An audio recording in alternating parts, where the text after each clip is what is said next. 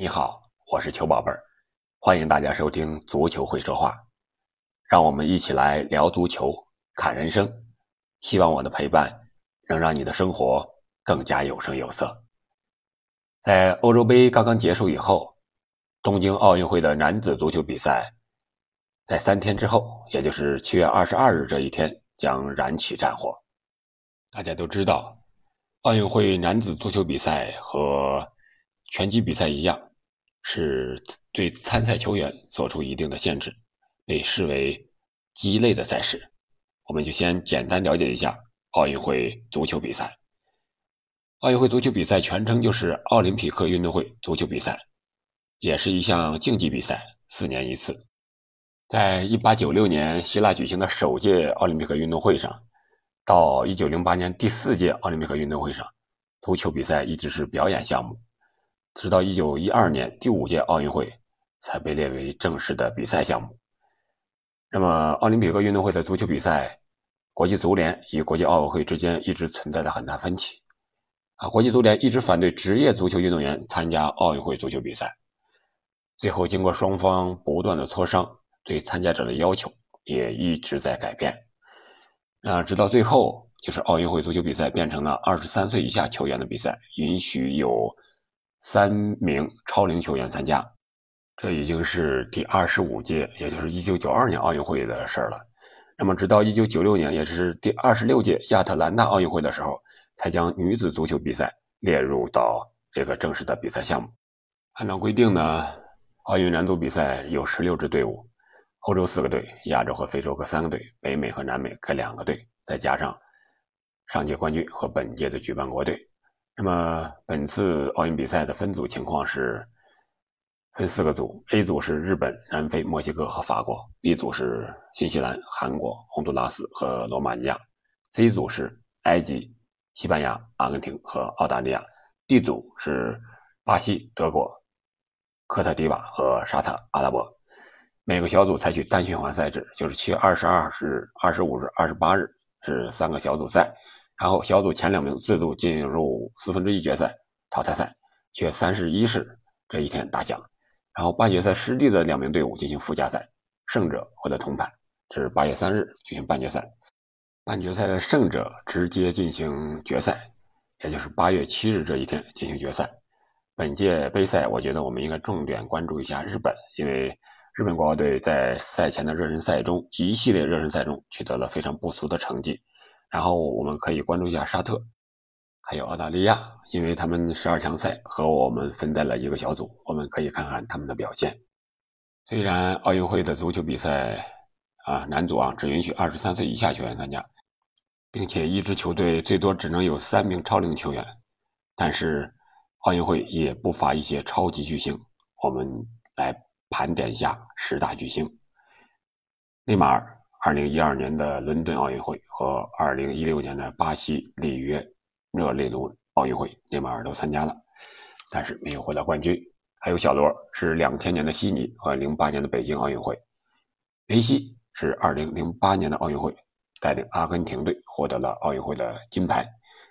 梅西是两球三助攻的表现，还有两次间接的助攻，特别是最后决赛助攻迪马利亚和本届美洲杯。几乎一模一样，还有埃托奥、卡麦隆、雄鹰，两千年也是获得了金牌。还有就是西班牙的哈维，他是两千年的奥运会亚军得主，这也是哈维唯一没有获得的国家队赛事的一个冠军，很遗憾。还有就是大罗罗纳尔多，参加了一九九六年的亚特兰大奥运会，但是也没有获得奖牌。还有就是尼日利亚的卡努是一九九六年的奥运冠军，再早一点就是瓜迪奥拉参加的是一九九二年的巴塞罗那奥运会，也是带领西班牙获得了此项赛事的冠军。再早一点就是亚辛，前苏联啊，一九五六年在墨尔本举行的奥运会获得了金牌。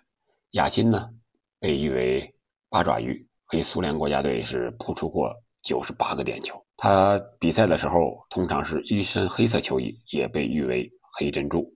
更早的就是普斯卡什，就是我们经常说的每年度的最佳进球普斯卡什奖那个普斯卡什。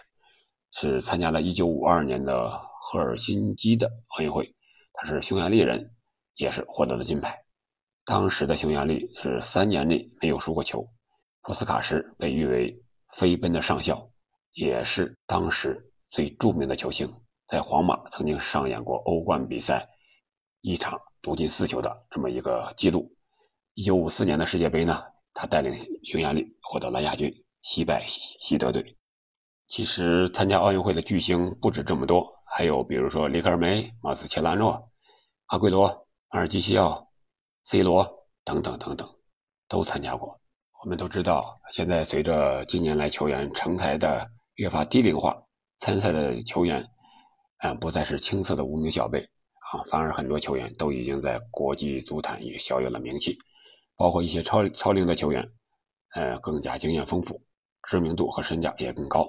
那么，我们就来看一看本届奥运比赛有哪些希望之星，或者说球星值得我们关注。呃，第一位的就是迭戈·赖内斯，他是墨西哥的左边锋，目前效力皇家贝蒂斯。那么再进一位呢，就是达尼·阿尔维斯，就是巴西队的那个阿尔维斯，他是巴西国奥的队长，他的名气相信大家都有所了解。虽然已经三十八岁高龄，但是他的能力是毋庸置疑的，和当时吉格斯参加伦敦奥运会的时候的年龄是一样的，都是三十八岁。我们也可以关注一下他的表现。再进一位就是马克西米连·阿诺德，他是德国人。本届德国队可以说是相当平民化的一支球队，他是我们需要关注的一名球员。目前效力于沃尔夫斯堡。我们还可以关注一下西班牙队的，也就是吴磊的队友哈维·普阿多。他是因为我们关注吴磊而关注西班牙人队，而关注出了这样一个前锋。普阿多目前是二十三岁，有了很多惊艳的表现，我们可以拭目以待。再下一位是迪亚哥·阿尔马达，他是阿根廷人，目前是二十一岁，也是中场。虽然在阿根廷国内效力，但是他被外界称为“梅西二世”。亲巴萨的西班牙媒体《体育世界》始终在跟进这名球员的近况，并且认为巴萨有朝一日会签下阿尔马达，可见他的实力。再一位就是马特乌斯·库尼亚，他是巴西的二十二岁的前锋，目前效力于柏林赫塔。啊，他有着巴西球员特有的细腻脚法和进攻意识。啊，我们关注德甲的球员可能会看到他的表现，会让人想到昔日的马塞利尼奥。接下来我们关注两位日本球员，一个是久保建英，一个是富安健洋。日本足球的可怕之处在于他的造血能力。日本梅西久保建英在西甲虽然踢不上球，但他的作用却是在日本的作用却是毋庸置疑的。那么富安健洋呢？可能名气不那么大，但是他目前在意甲的博洛尼亚踢中后卫，可以说是非常惊艳的表现，我们可以重点关注一下。再看一下阿森西奥，目前是二十五岁，也是超龄球员，他可以说在皇马已经打出了自己的身价，他是本届西班牙队中。最有名气的一名球员，我们可以看看他的表现。再一位就是弗兰克·凯西，这位二十四岁的科特迪瓦球员，目前效力于 AC 米兰。因为他有着非洲球员的体魄和意大利球员的技术素养，啊，所以说他是切尔汉奥卢走后 AC 米兰的中场的绝对核心，也是米兰今年夏天最想留住的球员之一。他的转会身价啊达到了五千五百万欧元，可以说顶了半支科特迪瓦队。所以说，我们可以重点关注一下这这这个球员。然后就是佩德里·冈萨雷斯，是西班牙的小将，只有十八岁，但是他的转会身价达到了七千万欧元，场上位置是前腰，效力球队是大名鼎鼎的巴塞罗那。在本届欧洲杯上，我们已经看到了他的表现，他的脚下技术和大局观很可能像是伊涅斯塔一样，成为西班牙队的中场核心球员。好了。一些主要球员和球星，我们就介绍到这里。一些焦点比赛，我们会适时关注。好的，今天的节目就到这里。希望我的分享能为你提供一点借鉴。欢迎您继续关注球宝贝和足球会说话，也欢迎您在评论区和我交流。我们下期不见不散。